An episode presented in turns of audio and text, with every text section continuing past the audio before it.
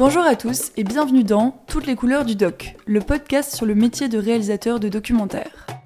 Porteur d'un point de vue singulier, le cinéma du réel ouvre une fenêtre sur le monde. Il nous fait voyager à travers l'histoire, entre ciel et terre et dans les coulisses de la société. Alors, comment raconter la réalité? Quels sont les principaux enjeux derrière la caméra? Et comment surmonter les aléas d'un tournage improvisé? Je suis Claire, productrice, et voici Elina, chargée de développement pour les petits fabricants.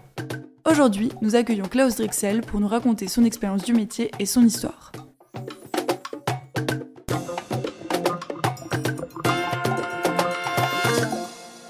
Bonjour, merci d'être avec nous. Ben, merci à vous.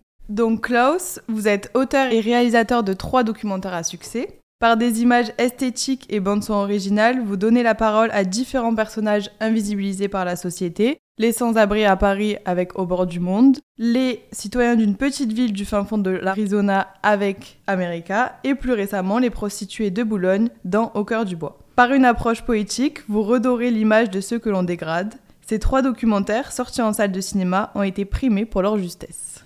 Voilà, donc bah, merci pour ce petit résumé. C'est-à-dire qu'effectivement, moi je suis, euh, voilà, je suis réalisateur de documentaires. J'ai commencé dans la fiction. En fait, j'ai un peu la particularité de faire, de faire les deux. Et euh, donc j'essaie de me nourrir du réel quand je fais du documentaire et de, de remettre ça après dans, dans, euh, dans, dans la fiction quand j'en fais.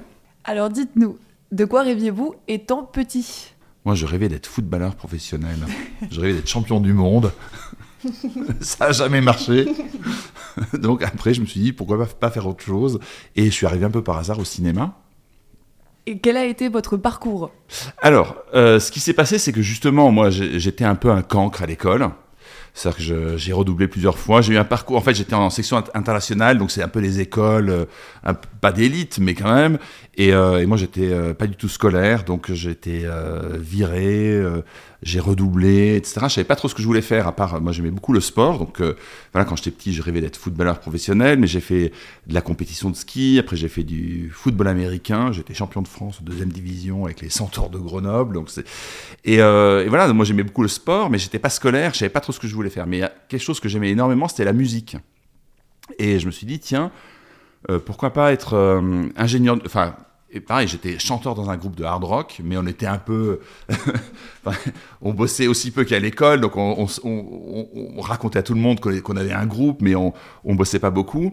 Et donc, il était clair que je pouvais pas faire carrière non plus là-dedans. Et donc, j'avais eu l'idée de peut-être de travailler comme ingénieur du son et euh, soit d'enregistrer des albums en studio, mais aussi peut-être de, de, partir en tournée avec des groupes, de partir sur la route. Ça, c'est quelque chose qui me faisait vraiment rêver. Et j'ai commencé à faire des études. Euh, à l'université de Grenoble pour devenir ingénieur du son. Et c'était une, c'était une formation donc euh, universitaire sur deux ans. Et euh, en fin de première année, il y avait un exercice euh, qui était de réaliser un court métrage. Et moi, j'avais jamais pensé au cinéma parce que j'étais vraiment là pour faire du son. Mais là, pour moi, c'était une révélation incroyable. Ce moment-là de on, s'est mis à écrire le scénario, à, préparer le tournage, à partir tourner, faire le montage, et j'ai vraiment adoré. Enfin, c'est la première fois que j'avais quelque chose qui me plaisait autant. Je me suis dit, bon, il faut, il faut que je fasse du, euh, cinéma et donc euh, que je devienne réalisateur. Et donc après, je suis venu à Paris, je me suis inscrit dans une école de cinéma qui s'appelle l'ESRA, dans le 15e.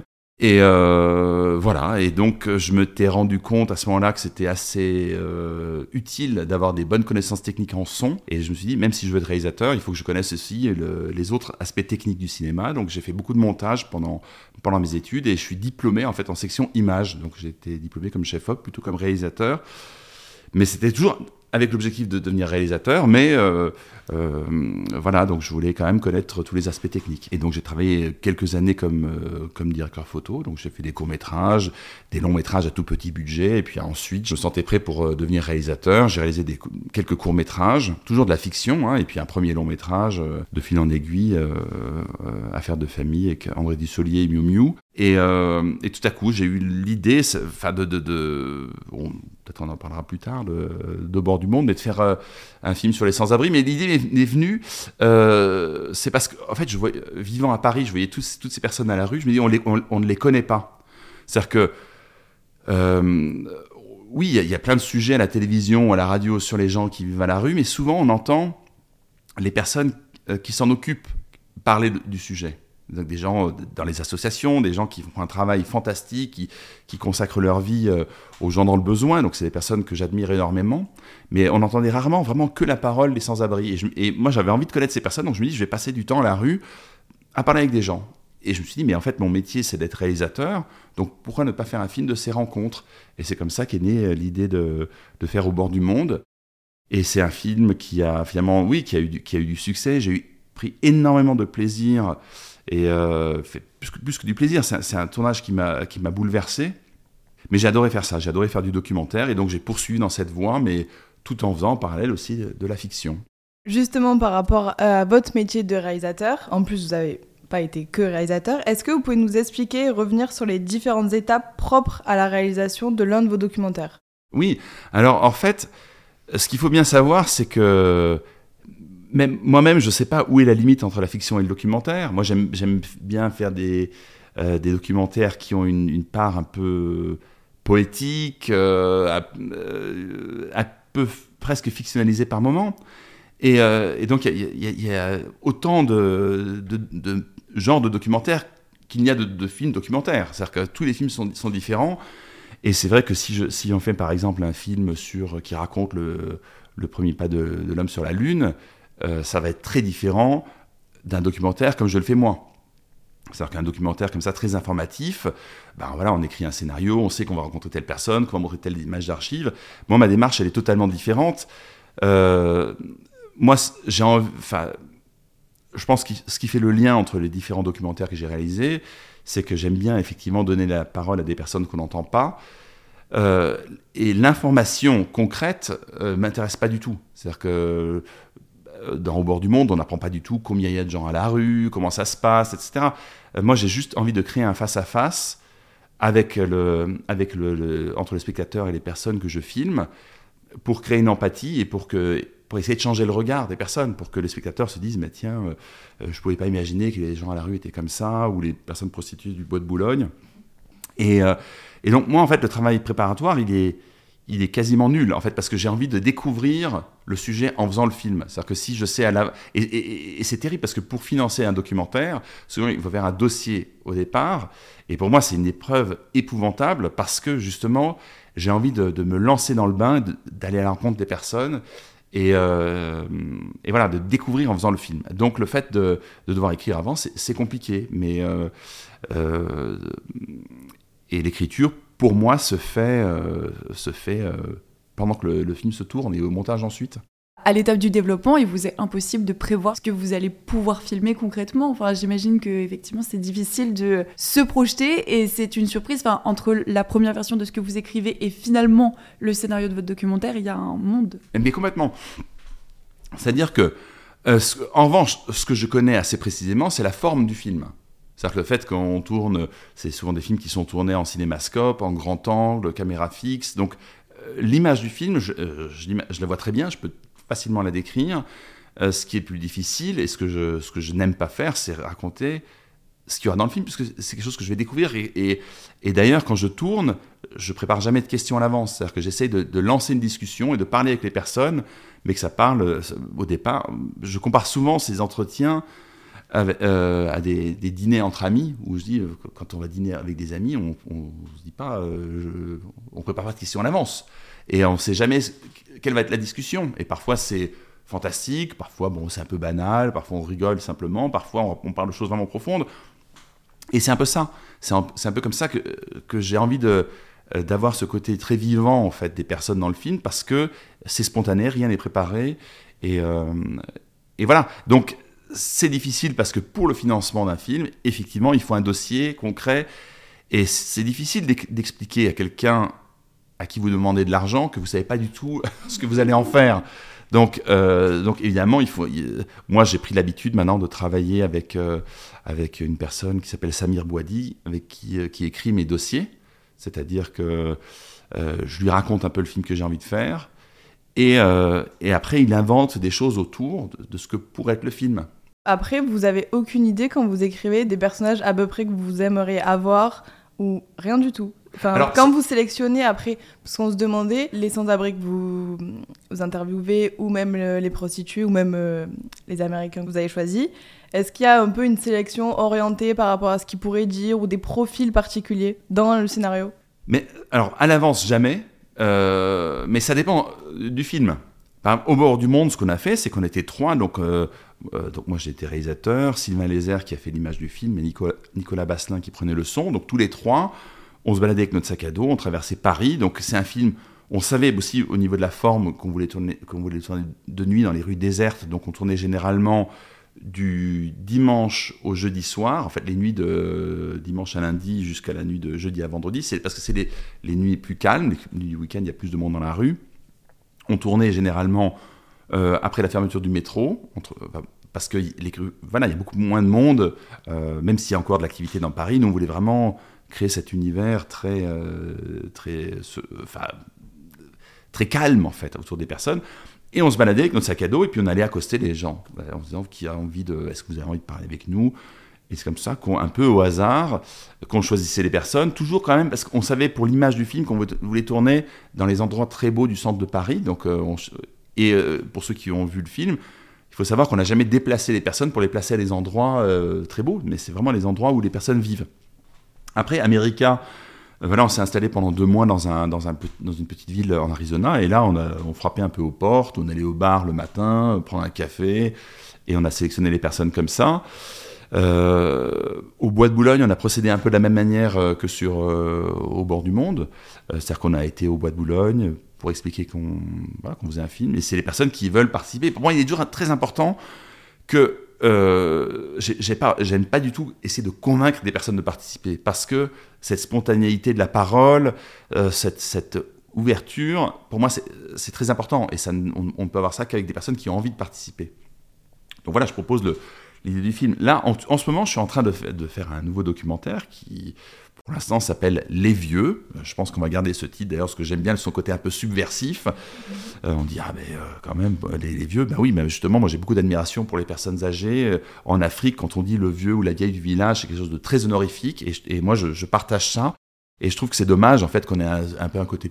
qu'on ait collé une image un peu péjorative sur ce thème. Donc voilà, euh, pour moi, le, voilà, le film s'appelle Les Vieux. Et l'idée, c'est de faire un portrait des personnes âgées dans toute la France. Et donc là, le territoire est tellement grand, puisqu'on va dans, euh, dans toutes les régions. Euh, malheureusement, euh, métropole et Corse, j'aurais bien aimé aller en dom-tom, mais c'est plus compliqué au niveau de la production. Voilà, mais, donc on voyage beaucoup. Et pour aller à la rencontre de personnes qui sont un peu de toutes origines sociales, culturelles, ethniques. Et là, forcément, on est obligé de faire un peu plus une sélection à l'avance, puisque on fait énormément de routes. et donc, on- moi, j'aurais adoré faire ce film, voilà, en partant euh, avec Sylvain Lézère qui fait l'image. Là, c'est un film qu'on fait à deux. J'aurais adoré partir en voiture, aller en Bretagne, par exemple, voir qui on rencontre. Mais forcément, pour les questions de production, il faut quand même qu'on ait un, cadre. Et donc, euh, voilà, il faut qu'on on soit certain qu'en arrivant en Bretagne, on est telle personne. Donc ça, on prévoit beaucoup plus à l'avance. Et justement, est-ce que vous pouvez revenir sur la durée euh, d'un tournage d'une part et de la production de l'un de vos documentaires, euh, du développement à la diffusion en général euh, d'autre part En fait, moi, j'ai rencontré tous les cas de figure. C'est-à-dire que, enfin tous, chaque film est différent de toute façon, mais, je veux dire, il y a des cas vraiment à à l'extrême inverse. C'est-à-dire que, par exemple, Au cœur du bois, c'est un film, il y a eu à peu près 5 ans entre l'idée du film et sa finalisation, voire plus même, enfin 5-6 ans. Parce que euh, j'avais envie de faire ce film. Euh, il était très compliqué à, financer parce que c'est un sujet euh, complexe, hein, la, la prostitution bois de Boulogne. Les gens n'ont pas forcément envie d'investir de l'argent là-dedans. Donc, voilà, il fallait monter un dossier. On a eu la chance d'avoir l'avance sur recette du CNC qui, nous a permis de, lancer la production du film, puis d'avoir- d'autres financements. Mais ce qui était compliqué, c'est que je, je m'attendais pas à ça. J'avais pas pris en considération le fait que, contrairement à Au bord du monde, on allait voir des sans-abri, c'était des gens qui finalement euh, passaient leur vie seuls à la rue et qui étaient ravis de parler avec des, personnes. Euh, là, au Bois de Boulogne, il y avait forcément de la méfiance, évidemment, quand on arrive comme ça, on dit aux personnes, voilà, on va faire- un film, il y a, euh, il y a toujours un peu un- une inquiétude, et en plus, alors c'est bête parce que ça paraît évident, mais j'avais pas pensé au fait qu'on arrivait finalement sur le lieu de travail des personnes. Et donc on, dérangeait tout le temps. Donc il fallait gagner la confiance, etc. Moi j'avais d'autres projets qui se faisaient en parallèle. Donc j'ai tourné America alors que j'avais déjà commencé au, bord du, euh, au cœur du bois. Euh, ensuite, j'ai fait une fiction avec Catherine Fro qui s'appelle euh, Sous les étoiles de Paris. Et pareil, il y a des calendriers comme ça. Et donc, finalement, c'est un tournage qui s'est étalé quasiment sur, sur cinq ans parce que dès que j'étais disponible, je retournais au Bois de Boulogne. Il fallait regagner la confiance. C'est pas forcément les mêmes personnes qu'on retrouvait. Donc, c'est pour ça que le film était très long. America, c'était l'inverse. C'est-à-dire que moi, je m'intéresse beaucoup à la politique aux États-Unis. Donc, j'étais fasciné par ce personnage de Trump qui, passait tous les tours des primaires euh, euh, et qui à chaque fois on, pensait qu'il allait se faire éliminer à chaque tour et, en fait il passait chaque fois et il s'est retrouvé donc finaliste à l'élection euh, contre Hillary Clinton et me dis mais c'est insensé et tout à coup je me dis mais il faut être absolument sur place pour faire un film et là, forcément, euh, c'est difficile de, se dire, bon, ben, d'appeler les États-Unis pour dire décaler les, les, élections parce qu'il faut que je trouve de l'argent pour faire ce film. Donc, c'est un film, on est parti spontanément, sans financement, avec euh, juste quelques, de quoi payer le billet d'avion, euh, l'hôtel, etc. On a, on a tourné le film en, deux mois, donc un mois avant, un mois après l'élection. Et après, bon, pour nous, ce, film-là, c'est un peu un conte de fées parce que c'était, on est, parti complètement à l'aventure sans savoir ce qu'on allait faire. Et en rentrant, on a monté un, petit, euh, euh, une espèce de promo reel, ce qu'on appelle avec une espèce de montage de, de 6-7 minutes des images qu'on avait tournées là-bas. Et on a eu la chance que ça plaise beaucoup parce que donc euh, Arte Cinéma est rentré dans le projet, ce qui est super pour un documentaire parce qu'ils en prennent très peu ça nous a amené tous les financements. Puis on a eu Diafana, qui est un formidable distributeur, euh, aussi, qui est entré dans le projet. Euh, Indie Sales, une boîte de, vente internationale. Et, tout à coup, le film était financé, alors qu'au départ, on n'avait aucun financement. Mais euh, on a pu donc enchaîner, parce que quand on est parti, on ne savait même pas si on allait avoir les moyens de, monter ces images qu'on allait tourner là-bas. Et, et, donc très rapidement, on a eu ces financements qui nous ont permis de faire le montage, de faire la post-production, d'avoir même Ibrahim Mahalouf qui nous a fait la musique originale. Donc ça, c'était vraiment, vraiment génial. Et euh, peu de temps après, le, le, film, on a mis là euh, peut-être six mois à le faire, entre l'idée et, la finalisation du film. Après, il est sorti au cinéma deux ans après, en 2018, mais nous, on l'avait terminé, euh, je ne me souviens plus exactement, mais au début de l'été 2017. Justement, vous avez parlé de cinéma. Est-ce que le cinéma, c'est un objectif pour vous quand vous développez une idée, quand vous êtes en train de tourner un film? Pour vous, il faut qu'il soit diffusé au cinéma forcément ou pas? Pour moi, c'est quelque chose de très important. C'est-à-dire que moi, je me, une fois de plus, comme je le disais tout à l'heure, il y a plein de manières de faire un documentaire. Il n'y en a pas une qui est meilleure qu'une autre. Il y a des, il y a des euh, documentaires qui sont beaucoup plus journalistiques, informatifs. Moi, je me considère. Euh, alors, le terme est très pompeux, mais, mais, mais, voilà, moi, je me sens comme. Moi, je, je me sens artiste. D'accord? Donc, euh, après, c'est. Euh, voilà, on dit oui, c'est prétentieux, mais moi, voilà, c'est un peu un saltimbanque, disons. Je, je fais de la peinture. Disons-le Voilà. Mais je, je, peins aussi. Enfin, voilà, moi, moi, ce qui m'intéresse, c'est l'art, en fait. Amener le spectateur dans, un, dans, dans, dans un monde. Euh, et qui est toujours un peu décalé, qui, d'avoir une ambiance de l'image, du son, de la musique qui nous transporte. Ça, pour moi, c'est très important. Vraiment que ce soit un film.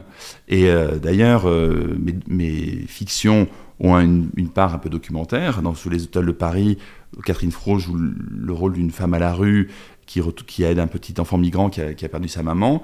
Et bien, certains plans qu'on a tournés vraiment euh, dans les camps de migrants tels qu'ils existent vraiment à l'époque. C'était à la porte de la chapelle. Donc, c'est vraiment des plans documentaires dans une fiction. Et parallèlement, dans, dans, mes documentaires, il y a peut-être des moments un peu mis en scène. Euh, voilà. Et donc, pour, et c'est forcément dans la salle de cinéma, c'est là que, le spectateur peut pleinement en fait recevoir ce, voilà ce, film. Alors que alors c'est bien que les gens euh, qui passent à la télévision parce qu'on touche un, public plus large.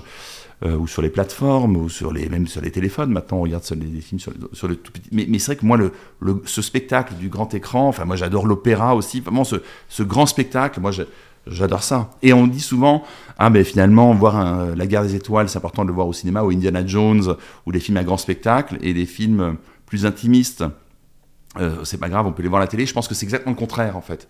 C'est-à-dire que Indiana Jones, moi, ça m'éclate, j'adore l'histoire, ça bouge dans tous les sens. Et même si on le voit à la télé, on est pris par, par, euh, par le rythme. euh, voilà, alors évidemment c'est encore mieux de le voir au cinéma, bien évidemment, mais je pense que les des films plus euh, voilà plus intimistes, à un rythme plus lent où où il faut être vraiment plongé dans une ambiance, euh, ces films-là perdent encore beaucoup plus entre le grand écran et le petit. Oui, je suis d'accord, ça nous permet de vivre comme une forme de parenthèse euh, le temps de la diffusion et de s'imprégner pleinement de l'univers. C'est ça, on coupe, le, d'accord. on coupe le téléphone, il y a la lumière est éteinte, on est dans une salle noire, tout à coup ça, ça voilà, c'est le, le spectacle commence quoi. Justement, on a préparé quelques petites questions sur la dimension créative, d'une part sur les images et sur le son. Donc à propos des images que vous prenez, on a remarqué votre patte, le fait que nous avons que des plans fixes. Mhm. On passe d'un plan fixe à un plan fixe, ce qui est euh, assez euh, original, et ce qui surtout nous donne l'impression d'être vraiment derrière la caméra avec vous. Je sais que euh, vous travaillez avec euh, Sylvain Lézer, qui est photographe à Oui. l'origine. Mhm. Voilà, je voulais savoir, euh, bah, est-ce que vous l'avez recherché? Est-ce que vous avez développé le projet ensemble? Comment ça s'est passé? Et pourquoi avoir fait ce choix sur les plans fixes? Qu'est-ce que vous pensez que ça apporte? Alors, il y, a- il y a plusieurs niveaux de, d'explication. Alors, y a, y a, euh, le premier niveau, c'est tout bête. C'est presque nécessité fait loi. C'est-à-dire que, comme je le disais tout à l'heure, j'ai envie de, de- de- créer une discussion calme où on est vraiment, où on parle comme si la caméra n'existait pas. Et donc, c'est bien de l'oublier. Euh, donc, donc, donc, on installe la caméra et le fait ait- que les plans soient fixes, ben, personne ne bouge la caméra. Elle est là, on, utilise des caméras assez compactes et on l'oublie. Donc ça, c'est déjà une première chose. Mais après, euh, c'est vrai que je trouve qu'on on vit à une époque où tout va toujours très vite. Et euh, moi, j'a- j'adore la, grammaire du langage filmé, j'adore le découpage, passer d'un plan large à un plan serré, ou, ou faire un travelling ou un panoramique. Mais je trouve que pour ces documentaires-là, j'avais envie de prendre le temps d'écouter les personnes. Et, l'idée du, grand angle et du plan fixe, et donc du plan large, c'est aussi de montrer l'environnement, enfin, faire comme un tableau. On avait vraiment envie de, voilà, de cette fixité pour que le spectateur ait le temps, dans ces plans qui durent longtemps, de regarder à la fois la personne, de voir son environnement, que ce soit à la rue ou, euh, ou en, intérieur, mais que le spectateur ait le temps de, de regarder tout ça. Euh, voilà, et, donc cette, idée, elle, était là de- depuis le début, d'accord, de, cette fixité. Et donc, rapidement, je me suis dit, tiens, ça, pourrait être intéressant de travailler avec un photographe. Et euh, donc, avec mon producteur, Florent Lacaze, on a commencé à réfléchir un peu à qui pourrait, à quel photographe. On a pensé un peu à des stars de la photo, mais qui étaient, euh, qu'on n'arrivait pas à contacter ou qui avaient plein de trop, de choses à faire. Et un peu euh, les personnes de Polka Magazine, en fait, qui est un magazine de, photos, nous ont parlé des photos de Sylvain et qui nous ont dit voilà, mais euh, il a déjà fait des photos de, de- gens à la rue. Et quand j'ai découvert les photos de Sylvain, pour moi, c'était un choc parce que je me dis, mais c'est exactement ce que j'avais en tête pour le film, c'est-à-dire des plans très frontaux pour, pour créer justement ce face-à-face entre le spectateur et la personne. Une splendeur de l'image, donc avec cette ville de Paris toujours en, décor de fond. Mais toujours, la plus belle chose de l'image, c'était, c'était la personne au centre de l'image, donc très centrée, et qui est, euh, euh, avec, qui est photographiée avec beaucoup de dignité. Donc jamais, c'est, jamais voy- voyeuriste, jamais... Voilà. Et, euh, c'est, c'était saisissant parce que tout à coup, je voyais l'image que j'avais imaginée pour le film. Et, euh, et donc, on a contacté Sylvain. Et pour moi, c'était une rencontre. euh, Enfin, la rencontre avec la personne était pour moi aussi forte que la rencontre avec ses images. Et c'est vrai que c'est devenu pour moi un compagnon de route. euh, on fait tout. Malheureusement, pour des raisons diverses, on peut pas faire le- des films de fiction ensemble parce que être directeur photo d'une grande équipe de tournage, c'est compliqué et, et donc c'est pas son métier. Mais, mais pour les documentaires, en fait, j'ai fait tous mes documentaires avec Sylvain et c'est pour moi c'est un, c'est un partenaire de création euh, essentiel. Et par rapport au plan que vous prenez, effectivement, c'est toujours des images très très esthétiques. Je pense particulièrement à America. J'ai trouvé que les décors étaient, euh, enfin le cadre était particulièrement impressionnant, particulièrement beau, avec des couleurs très vives. On a l'impression d'être face à un décor de cinéma. Est-ce que vous retravaillez le cadre à chaque fois ou est-ce que c'est 100% naturel? Non, non, alors évidemment, alors là aussi, il y a plusieurs écoles.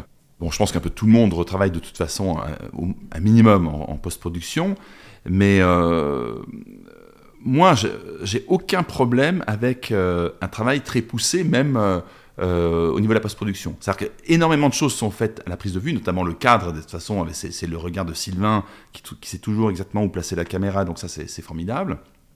Donc voilà, on fait l'essentiel du travail, mais la base du travail au tournage. Mais ensuite, moi, j'ai aucun problème. De, je travaille avec euh, euh, Natacha Louis au niveau de l'étalonnage, qui est, une personne formidable, qui fait des grands films de cinéma, les films d'Albert Dupontel, qui ont toujours une image incroyable. Et donc, Natacha aussi, elle apporte euh, sa patte toujours avec Sylvain. Donc, ce qui est beau aussi, c'est qu'il y a vraiment le respect du travail euh, qui, fait, qui fait la, prise de vue. Donc, Natacha essaie toujours d'apporter, en fait, de, magnifier un peu les images euh, faites par Sylvain au départ. Mais, euh, mais c'est vrai que moi, j'ai aucun problème sur, la retouche, même, même parfois la retouche d'image en documentaire. Il y a des personnes qui vont trouver que c'est déontologiquement inacceptable. Mais par exemple, moi, dans Au bord du monde, l'idée, c'était vraiment de filmer.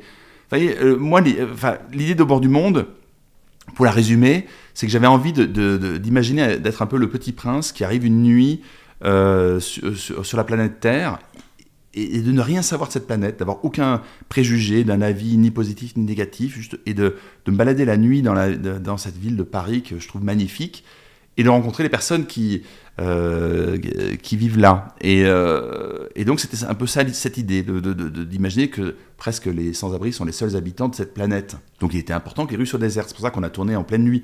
Mais il est arrivé par moment qu'au fond de l'image, euh, des personnes passent dans le champ. Et ça, souvent, on a même numériquement gommé en fait ces personnes. Alors les gens vont dire mais en documentaire c'est pas possible. Mais moi ça me pose aucun problème parce que finalement ce qui est important, c'est ce que, nous, ce que dégage la personne, le moment de silence qu'elle a à ce moment-là, euh, les paroles qu'elle prononce. Et, si elle avait prononcé ces paroles dix secondes avant ou dix secondes après, peut-être que cette personne ne serait pas passée dans le fond. Donc ça, évidemment, j'ai aucun problème voilà, de retoucher l'image et, de, refaire ça. Là où, effectivement, pour moi, déontologiquement, euh, il y a une limite euh, à ne pas franchir entre la fiction et le documentaire, c'est la parole que, me, donnent les personnes. Pour moi, ça, c'est quelque chose qui a une valeur inestimable. Et, ça, on ne peut pas la trafiquer. C'est-à-dire que je vais jamais essayer de monter euh, une parole, parce que c'est facile à faire aussi au montage, hein, de, prendre un bout de phrase par-ci, par-là, et de changer ce qu'a dit la personne. Et ça, je ne me permettrai jamais de le faire. Et euh, moi, il y a, a une, phrase que... moi, j'aime bien les citations. Ça permet de fixer un peu les idées, mais je trouve que l'une des plus belles sur l'art, c'est une phrase de Picasso qui dit que l'art, ce sont des mensonges qui racontent la vérité. Et je trouve que c'est magnifique, parce que c'est exactement ça pour moi le cinéma. C'est-à-dire qu'on peut tricher tant qu'on veut, tant que la recherche, c'est toujours... Et la vérité n'existe pas, mais qu'on essaye sincèrement de, faire passer une, forme de vérité qui est la nôtre, qui voilà, mais d'être honnête dans, le, dans le message qu'on essaye de passer. Et puis après, tous les outils du cinéma, on peut les utiliser en documentaire, selon moi. Justement, en parlant des outils du cinéma, on va parler du son. En plus, vous avez travaillé dans le son, comme vous l'avez dit. Il y a un vrai choix dans les bandes sonores, surtout de Au bord du monde et Au cœur du bois, qui est plutôt original par rapport au sujet, parce que dans Au bord du monde, il y a de la musique classique, qui est un genre peu associé à la noblesse, on peut dire. Et euh, dans Au cœur du bois, vous finissez, enfin, un prostitué chante Non, je ne regrette rien d'Edith Piaf, dont le générique découle. Vu le sujet, ça peut être un peu surprenant et original. Donc, comment ça se passe au niveau du son, au niveau de la bande sonore Comment vous choisissez et quelle importance vous donnez aux musiques dans vos documentaires? Alors tout ça, tout ce qui est euh, son, pour moi, c'est aussi important que l'image. Et euh, autant le, son lui-même que la musique. Et voilà, pour moi, c'est une, une, part euh, essentielle. voilà, mais, même moi je fais même des bruitages pour, pour les documentaires. C'est-à-dire que souvent les documents, enfin, euh, il y a plein de gens qui font des bruitages, je suis pas le seul hein, pour les documentaires, mais on se dit est-ce que c'est vraiment utile? Ben, Moi je pense que oui, parce que euh, alors oui, je parlais tout à l'heure des, des, trucages où on gomme une personne, donc effectivement là le spectateur ne, ne voit pas le, trucage, mais euh, le spectateur est vachement aguerri à l'analyse de l'image, beaucoup moins à l'analyse du son. Et donc, il y, a, plein de, choses qu'on peut créer au son pour créer une, ambiance et que le spectateur ne se rend pas vraiment compte. Donc, on peut un peu tricher, entre guillemets, mais de manière noble, avec le spectateur en travaillant le son. par exemple, sur Au bord du monde, euh, il y a euh, la règle, mais toute règle est faite pour être contournée, mais la règle, euh, généralement, on dit quand on change de, décor, on change aussi d'ambiance sonore, ce qui nous permet en fait de, voir qu'on change de décor aussi. Même une fois de plus, le spectateur le, se rend pas forcément compte consciemment, mais il dit tiens, on est ailleurs. Parce que tout à coup, il y a une ambiance sonore qui est différente. Et pour Au bord du monde, j'avais vraiment envie de créer ce, espèce de cocon de cette ville qu'on peut appeler Paris, mais qui pour moi dans le film est peut-être une espèce de ville imaginaire. Et À l'inverse, on a complètement euh, gommé les différences. D'ailleurs, pour Hervé Guyader, euh, qui est mon monteur son, on a fait plein de, quasiment tous les films ensemble. Euh, il était étonné au départ de, voilà, de, mettre la même ambiance sonore sur les. Et, même la, prise de son, c'est-à-dire qu'en fait, pour moi, au tournage, j'ai demandé à Nicolas Basselin, qui faisait la prise de son, de, se concentrer exclusivement sur la voix. Parce que souvent, on se dit, tiens, bah, pourtant, c'est pratique, on va prendre des ambiances sonores. Et je dis, moi, tout ce qui m'intéresse, c'est la voix, pour isoler la voix du reste et de créer tout un, espace sonore euh, propre au film. Et je pense que ça apporte un peu le, ce côté peut-être fantastique, euh, voilà, cinéma presque de science-fiction par moment qu'on peut voir dans, ce documentaire. Et ça, c'est valable pour tout, de manière différente pour, tous les films. Et pour la musique, euh, voilà, moi, c'est. Euh, comme je l'ai dit au début en intro, j'ai toujours adoré la musique. Voilà, j'étais chanteur dans un groupe, je voulais en faire mon métier à une époque. Euh, donc forcément, et en plus, pour moi, les grands moments de cinéma, c'est les moments d'image et de musique. J'adore la littérature, j'aime bien lire, mais ma, culture, moi, c'est la peinture et la musique. Et donc forcément, ce choix de la musique est essentiel.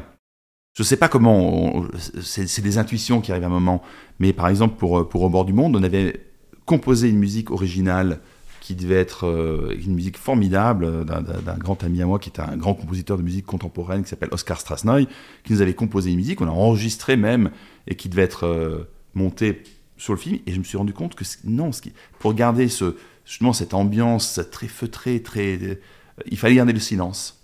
Et, après, je me suis dit, bah, moi j'aime beaucoup l'opéra, je voulais donner une, dimension majestueuse à ces personnes. Et tout à coup m'est venue l'idée de, de Nessun Dorma, qui est donc dans l'opéra Turandot de Puccini, euh, qui, dont l'histoire n'a rien à voir avec les sans-abri, au contraire c'est dans la Chine impériale, un truc incroyable.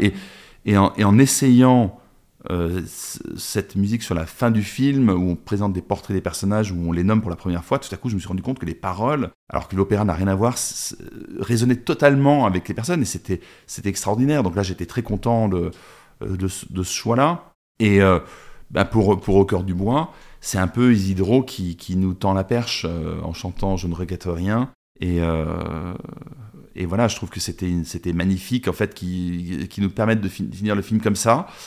C'est une fois de plus subversif, euh, parce que évidemment dans le film il y a des personnes qui regrettent plein de choses et qui, en souffrent, mais voilà, on finit avec Isidro, je trouvais que c'était beau, je trouvais que euh, Edith Piaf a connu aussi le, monde des maisons de closes, etc., de tout cet, univers, et euh, je trouve que c'était une manière aussi noble de, dire au revoir à ces personnes, mais voilà, c'est...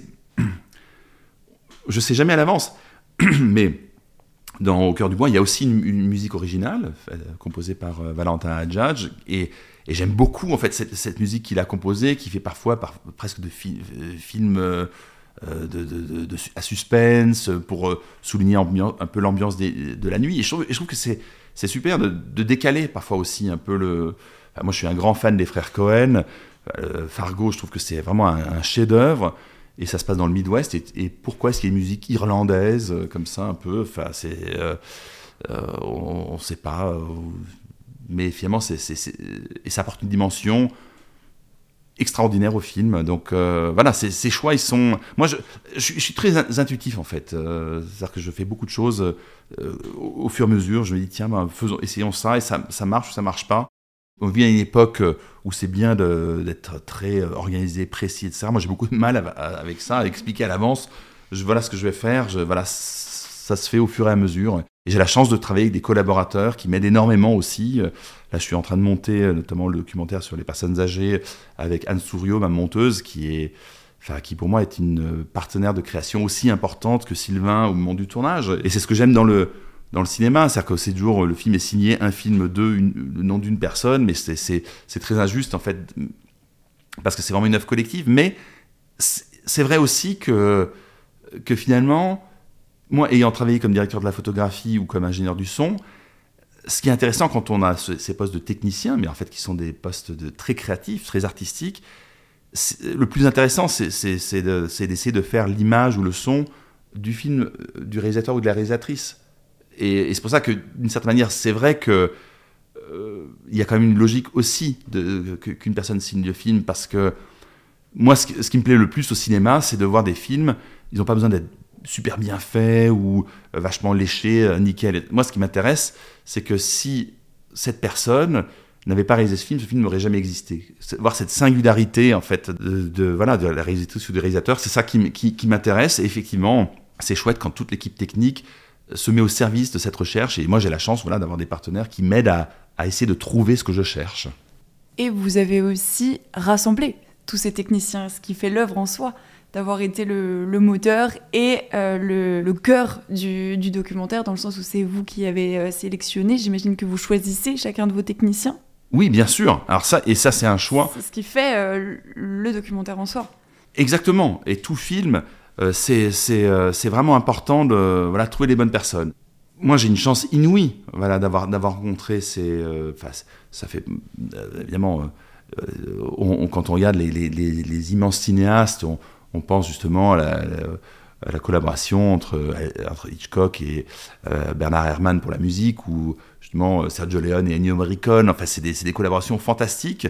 Et moi, à mon petit niveau, je, me rends compte que j'ai la chance d'avoir rencontré Sylvain Lézère pour l'image, Anne pour le montage. Et on a notre petit collectif artistique à notre niveau, à faire nos films. Et, euh, pour moi, c'est ça le bonheur de, faire du cinéma. Le bonheur, évidemment, c'est quand les spectateurs voient le film, euh, qu'ils l'ont bien aimé. C'est encore le plus beau, c'est quand ils me disent voilà, je regarderai plus jamais une personne à la rue, une personne prostituée de la, même, manière. On se dit voilà, on a fait ça pour, pour quelque chose, mais, mais le travail en soi, moi, j'adore ce côté artisanal en fait de, de, de, la création. Comme je le disais, moi, je, fais de la peinture aussi, et puis les gens me disent ah mais est-ce que tu travailles euh, euh, qu'est-ce que tu travailles sur l'ordinateur? Je dis, bah non, moi, moi j'aime bien avoir les doigts dans la peinture, m'en mettre de partout. Enfin, ce côté, vraiment le côté très artisanal, c'est ça qui me plaît, quoi. Et justement, j'aimerais revenir sur euh, les intentions du documentaire. Dans tous vos films, vous proposez globalement un regard euh, pudique dans le sens où vous donnez de la place aux personnes qui se retrouvent au centre du cadre et que vous laissez librement témoigner. C'est ce que vous recherchez. Pouvons-nous dire que vous essayez de rendre visibles ceux qui ne le sont pas? Et quel est votre rapport à ces personnes-là que vous interrogez? Alors, je sais jamais. moi, j'ai l'impression de découvrir au fur et à mesure, même quand je vois 2, 3, 4 ans après les films que j'ai faits, je me dis effectivement, il y, a ça, mais en, premier lieu, je pense que moi, ce qui me pousse, c'est que j'ai envie de découvrir des personnes que je connais pas. moi, j'ai finalement une vie. Euh, c'est vrai qu'on euh, je fais des films sur, des personnes qui sont un peu à la marge, mais moi-même, j'ai une vie assez classique. Je suis marié depuis 25 ans, j'ai quatre enfants. Enfin, c'est. Et, euh, mais je trouve ça fantastique, en fait, de rencontrer des personnes. On est à une époque aussi où, plein de choses sont uniformisées. Et moi, ce que je trouve merveilleux, c'est justement la, la, richesse culturelle euh, qu'on peut découvrir dans, dans, des cultures qui ne sont pas les nôtres. Donc justement, quand euh, je vois que la Terre entière, tous les aéroports du monde se ressemblent, les centres-villes se ressemblent, avec les mêmes magasins, les mêmes fast-food, je trouve ça horrible. Parce que justement, aller ailleurs, découvrir des gens qui sont différents de nous, c'est merveilleux. Et c'est aussi euh, valable au niveau de l'individu. Finalement, moi, ça me... Euh, ça m'énerve quand on dit les sans-abri sont comme ci ou comme ça, les, les personnes prostituées sont comme ci ou comme ça. Mais en fait, chaque être humain est un individu. Et j'ai envie d'aller à la rencontre de, de, de, ces individus. Et je pense que c'est la première chose que j'ai envie de faire, c'est d'enlever justement cette, cette, étiquette de clochard, pute, euh, redneck. Ce qui, m'intéresse, c'est de dire, mais regardez la, la personne. Il faut, il faut, et et donc, voilà, c'est ce qui me motive en premier lieu. Donc, et c'est la découverte de, gens différents. Après, mon, intention, j'essaye d'être le plus honnête possible, même envers moi-même. Je me dis, qu'est-ce qui est important pour moi? Et je me laisse guider un peu par, ça. C'est-à-dire que je, de ne pas forcément euh, utiliser la chose la plus euh, euh, trash ou sensationnelle, parce qu'on dit, tiens, ça, ça va être une image choc. Et évidemment, on veut faire le film le plus fort possible, mais le plus important pour moi, c'est de, voilà, c'est de rester fidèle à cette, de rester fidèle à ce à cette volonté de découverte de l'autre. Vous parliez d'images trash ou autres, justement dans Au cœur du bois, certaines prostituées disent des choses qui peuvent être choquantes, comme celle qui explique que bah, grâce à elle, la prostitution est utile parce qu'elle calme les perversions de certains hommes, bah, elle parle de petites filles notamment. Est-ce qu'on vous a jamais reproché de banaliser la prostitution en en parlant comme ça ou en exposant des profils comme ça? Euh, Non, bah, rarement, mais on a pu me dire que parfois j'essaie d'esthétiser la misère. C'est-à-dire de, rendre, finalement, de dire c'est pas si grave que ça, finalement, regardez, euh, voilà, comme on parlait d'Edith Piaf, non, je ne être rien, est-ce que c'est. Mais moi, j'aime beaucoup, surtout pour Au cœur du bois, parce que c'est un sujet un, peu euh, subversif, disons. Moi, euh, j'ai toujours adoré présenter le film avec des personnes qu'on voit dans le film. Parce que finalement, euh, euh, de nos jours aussi, il est beaucoup question de, cette histoire de légitimité, etc. Est-ce qu'il y a beaucoup de personnes trans dans le film? Moi, je ne le suis pas, donc est-ce que je peux? Mais finalement, pour moi, moi je suis qu'un relais, j'ai envie d'aller découvrir. C'est-à-dire qu'en fait, la légitimité, pour moi, c'est... Euh, moi, je suis moi. Et voilà, je suis homme 6, j'ai 54 ans. Euh, j'ai envie d'aller euh, voir ces personnes. Et, en fait, voilà, c'est moi qui fais le film où je vais à la rencontre de ces personnes. Et d'une certaine manière, grâce au film, elles peuvent raconter les choses. Et, euh, voilà, donc je trouve que souvent, c'est essentiel évidemment de, de, veiller à toutes ces histoires de légitimité, bien évidemment. Mais, mais voilà, moi, avant tout, pour moi, ce qui est essentiel, c'est de, en tant que réalisateur, de, respecter la dignité, d'être fidèle à ce que disent les personnes. Si y a des choses un peu trash, eh ben, ça fait partie de, leur vie et c'est important que ce soit dans le film. Le fait que le film soit filmé un peu comme un, comme un conte, euh, c'est une, une manière pour moi de aussi de rendre ces personnes belles parce que je trouve que c'est des euh, on dit c'est des prostituées mais en fait c'est aussi parfois des mamans des grands-mères des des oncles ou des grands-pères, enfin voilà. Et, euh, et moi, si quelqu'un faisait. Euh, enfin, ça pourrait m'arriver qu'une personne de ma famille se retrouve là-bas. Et je trouve que si, si quelqu'un fait un film sur cette personne qui, moi, m'est chère en tant, en tant que, que personne que je connais, avec laquelle je suis lié, j'aimerais bien qu'on la regarde avec bienveillance et beauté. Moi, c'est ça que j'ai envie d'apporter avec cette, cette du film. Mais je dis pas que c'est comme ça qu'il faut faire. C'est juste comme ça que je le ressens. C'est pas vraiment un choix intellectuel. Je dis, voilà, je me suis jamais dit, tiens, euh, pour atteindre tel, tel objectif, je vais filmer ces personnes de telle ou telle manière.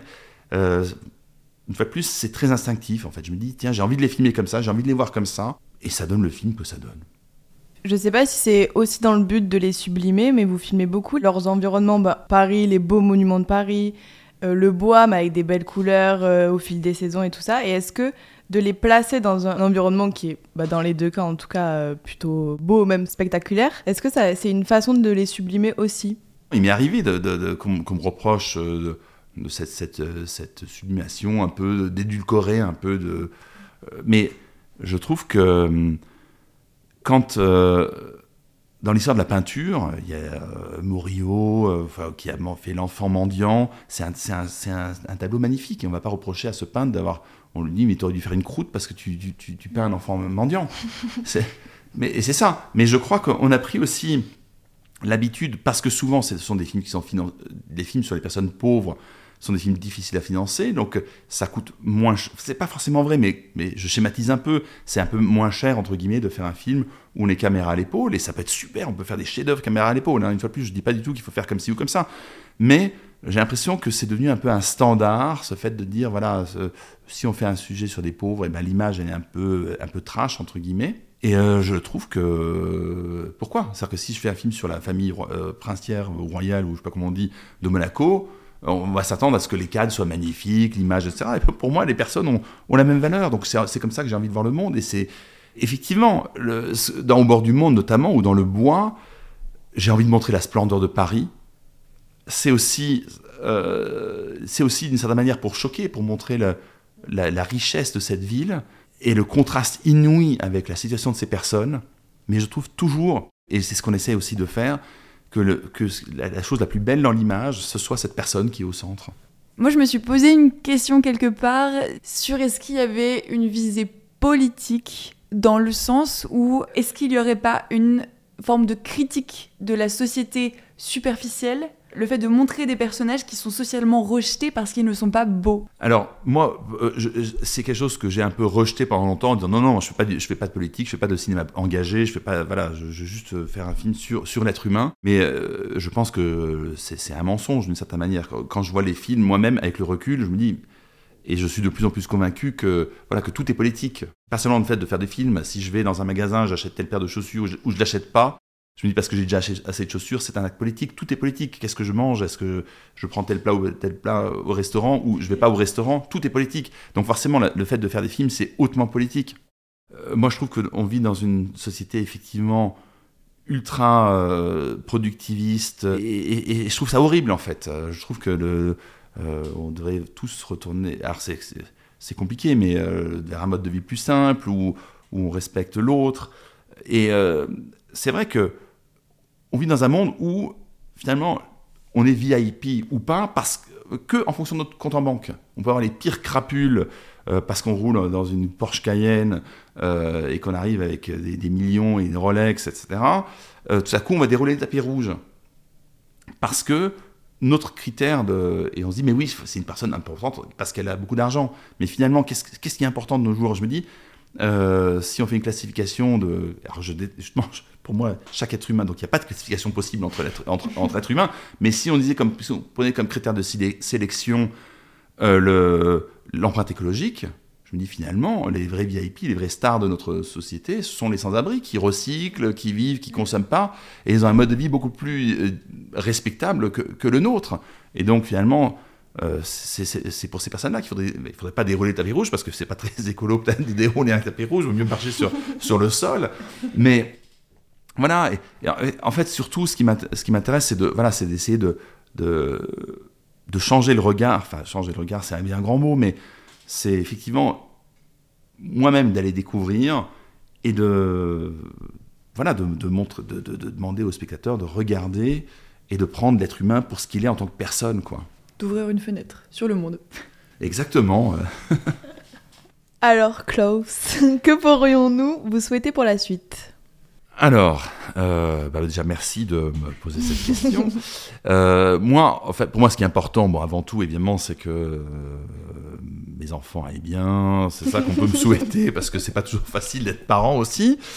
Mais au niveau du travail, moi, je sais que j'ai une chance inouïe, c'est que finalement, j'ai la chance de faire les films que j'ai que j'ai envie de faire. On m'a jamais demandé de, j'ai jamais fait de film de commande d'une certaine manière. Donc voilà, j'en euh, vis euh, suffisamment bien pour que ma, famille ait un train de vie euh, correct. On vit pas dans le luxe, mais on vit correctement. Et ça, c'est moi, j'ai envie de continuer ça. Et, et, c'est ce que c'est ce qu'on peut me souhaiter, oui, de pouvoir continuer à faire ces films. et, et c'est de plus en plus difficile, je pense, parce que le monde est formaté maintenant pour par exemple, au bord du monde, euh, il a une magnifique carrière au cinéma, il a fait plein de festivals, il n'est jamais, passé à la télévision, par exemple, parce que euh, on nous dit toujours, on ne sait pas dans quelle case le passer. Euh, et, je trouve ça horrible de, mettre des, films dans les cases. Et de plus en plus, voilà, moi quand je quand j'ai pas d'abonnement Netflix, mais quand je vois la page d'accueil, par exemple, je vois tout de suite que tout est pitchable. On peut faire un pitch de tel truc, c'est euh, les, premières, années à l'université, le machin, etc. Oh, et je trouve que euh, cette, euh, cette absence de fantaisie du monde, c'est-à-dire de, faire des produits finalement qui sont commercialisables, parce que c'est beaucoup plus facile effectivement de dire je vais essayer de faire un film, je sais pas trop ce que ça va donner, c'est pas très moderne, enfin c'est pas très moderne, ça rentre pas tellement dans dans le cadre de la société de consommation. Et voilà, moi mon plus grand souhait, c'est que moi-même, mais aussi toutes les personnes qui ont envie de créer puissent créer de la manière la plus libre possible, parce que ce qui est beau, justement, c'est ce qui est spontané, euh, on ne sait pas d'où nous vient l'inspiration, mais euh, c'est ça qui fait les grandes œuvres, les grandes et les petites, mais, euh, mais ça ne veut pas dire qu'il ne faut pas... Non, par exemple, le Requiem de Mozart, qui est magnifique, c'est une commande d'une certaine manière aussi, mais, mais je pense qu'on a laissé Mozart s'exprimer, et je pense que c'est important de, de laisser la liberté aux artistes. Donc on peut vous souhaiter actuellement de rencontrer des vieux, c'est ça? Et ah oui, alors là actuellement, euh, je suis très content de rencontrer des vieux parce que ça aussi, euh, on se dit, euh, voilà, aller voir des personnes qu'on n'entend jamais. finalement, oui, on a tous des grands-parents ou bah, ceux qui ont encore la chance d'avoir des grands-parents ou même des arrière-grands-parents. Mais on n'a pas l'habitude de voir des, vieux qui ne sont pas les nôtres. Et, c'est ça qui m'intéresse, c'est dans ce film, je pourrais très bien filmer mes parents qui sont dans la catégorie d'âge, mais déjà je pour moi, ça serait impossible d'aller questionner mes parents. Pourtant, j'ai une super relation avec mes parents, mais j'ai pas envie de, les filmer. Mais, et ça, c'est chouette, en fait, d'aller rencontrer des, personnes âgées comme ça que je connais pas, euh, qui me racontent leurs souvenirs, euh, ce qu'ils attendent encore de leur vie, leurs angoisses par rapport à la mort, ou qu'est-ce qu'il y a après la mort. Donc voilà, c'est aussi extrêmement enrichissant. Donc là, en ce moment, euh, je rencontre des vieux. Merci à tous de nous avoir écoutés. Si cet épisode vous a plu, vous pouvez partager notre podcast sur vos réseaux. À dans deux semaines pour de nouvelles rencontres.